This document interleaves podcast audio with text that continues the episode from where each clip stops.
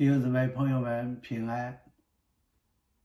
欢迎大家收看李成信仰问答，我是冯秉成。今天我要和大家一起来思考、讨论的问题是：有哪一些不同的关于神的观念？啊，前面呢，我们花了呃几次节目来谈谈圣经啊。和我们人类的关系。从今天开始和以下的一些几期的节目，我们主要来谈谈如何认识上帝的问题，关于上帝的问题。今天呢，我跟大家讨论就是对神有些哪些不同的一些观点或者看法，给大家做一个非常啊简单的介绍。凡是相信。上帝存在的这个观念，叫称为有神论。当然，包含了对上帝的不同的认知。现在看呢，大概大体上啊，主要的有这么几方面：一个是泛神论，广泛的泛啊，泛神论；再一个呢，就是万有在神论；第三个呢是多神论。第四个是独一神论，第五个是自然神论。我们现在就从简单的介绍一下，所谓的泛神论，泛神论就相信神就是万物的本体，那么自然法则就是神的化身，所以这个神呢是一种力量。没有位格，没有感情，也没有意志，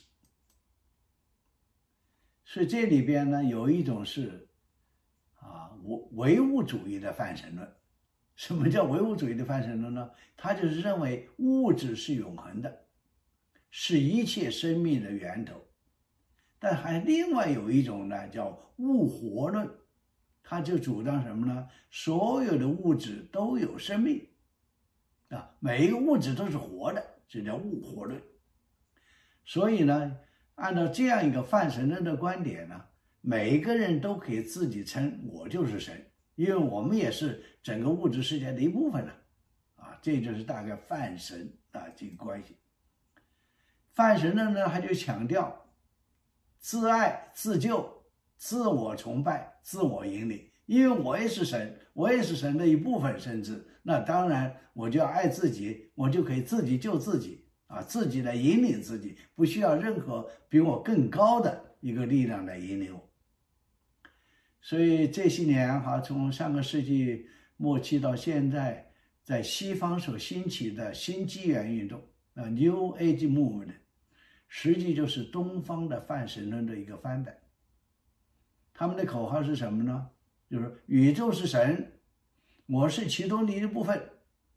为了克服痛苦，我们必须对自己的神圣价值有自觉，一切皆善，罪不存在。啊，所以呢，我们要认识自己，我们就是神的一部分。所以什么都是好的，没有罪，罪是不存在的。这个大概就是基本要主主张自我修炼。这就是泛神论的。那么所谓的万有在神论，万有在神论是什么意思呢？他就主张一切都在神里边，所以万有在神论，万有都在神里边，所以叫万有在神论。另一方面呢，神又是在宇宙万物之中啊。一方面，神是在宇宙万物之中；另一方面呢，神又超越时间和空间。所以大家看见了吗？这个万有在神论和泛神论的区别是什么？泛神论认为神就是自然，自然就是神，所以两者是不可分的。但是呢，万有在神论认为神是在宇宙万物之中，但是神又可以超越万物，超越时间和空间。也就是说，这个神和万物又是可以分开的。只不过他常呢，就是在万物之中，这就是翻身人的基本说法。所以呢，超越这个世界的神，在这个世界当中实现了他自己。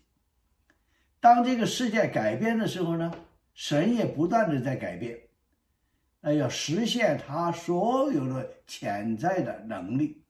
实际这和黑格尔的那种哲学是多少是有点关系的啊。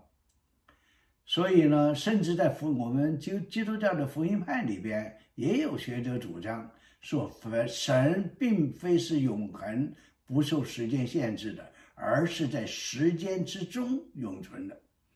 他就认为，上帝并没有超越时间，他是一定要在时间时空之中来永存。这实际在一定的程度上有一些万有在神论的这样一个一观点或者引子。第三就是多神论，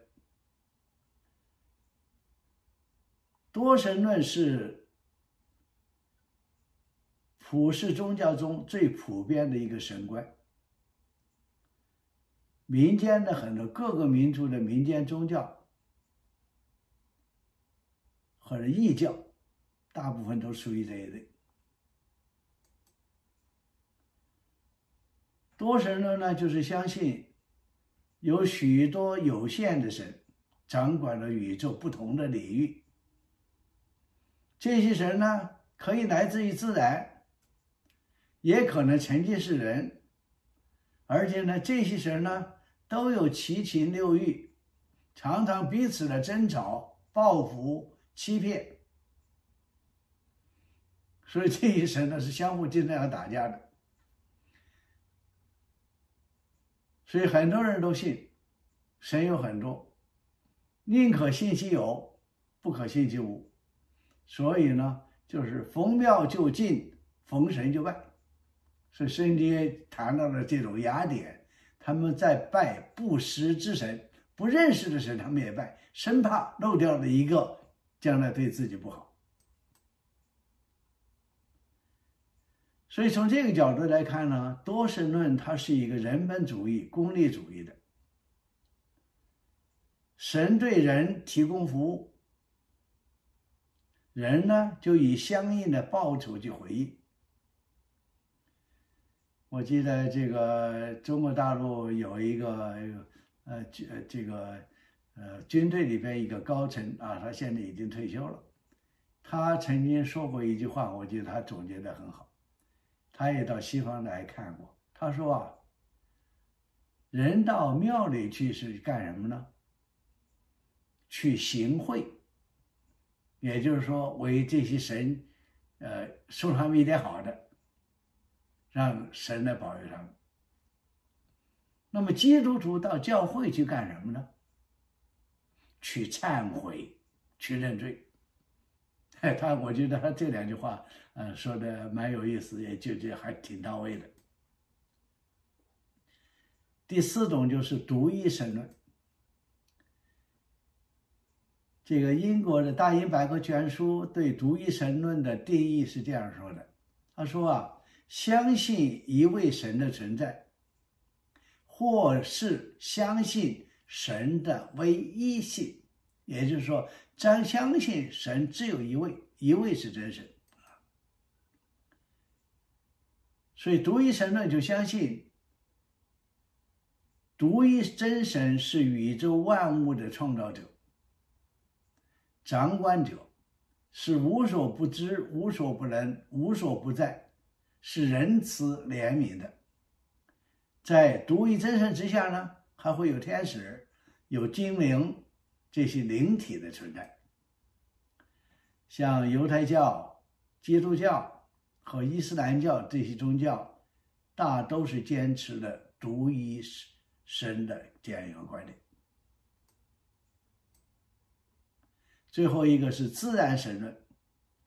一提到自然神论，很多时候我们就会想到，就是说什么是自然神论呢？就是说神创造了世界以后呢？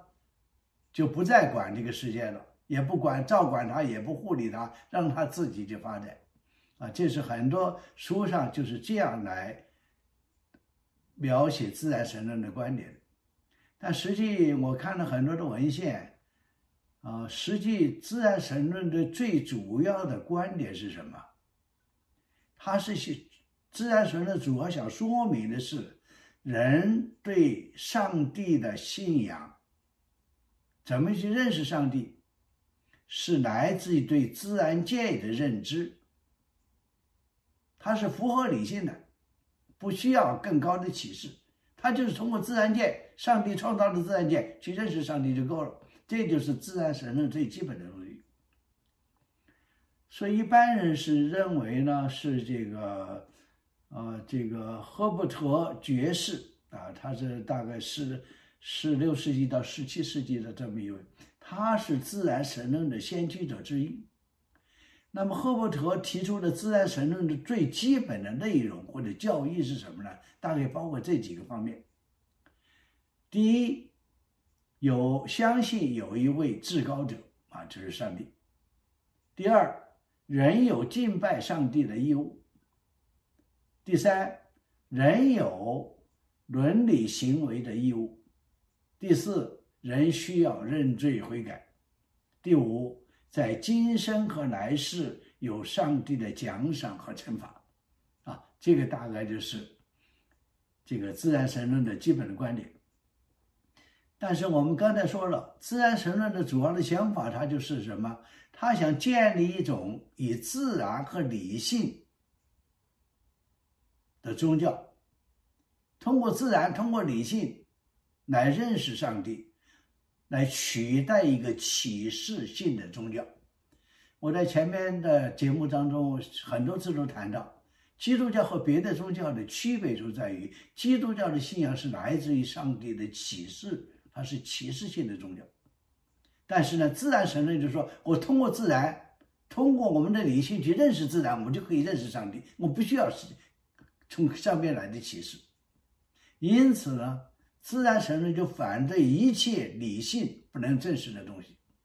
你比如说祭祀制度、献祭，反对神迹启示，否认圣经的三位一体，因为三位一体是没办法用理性去解释的，也否认。道成肉身的教义，反对赎罪，认为人靠理性和道德就能够自救，否定圣经是上帝的话语，否定圣圣经是的权威。所以大家看，这样一来，自然神论所宣导的一切。几乎是把基督教的所有的特点都完全抹杀的一种有神论宗教。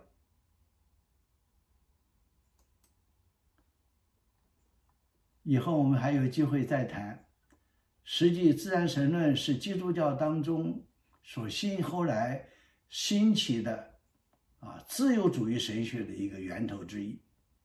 自由主义神学一个很重要的原则就是，又要信上帝。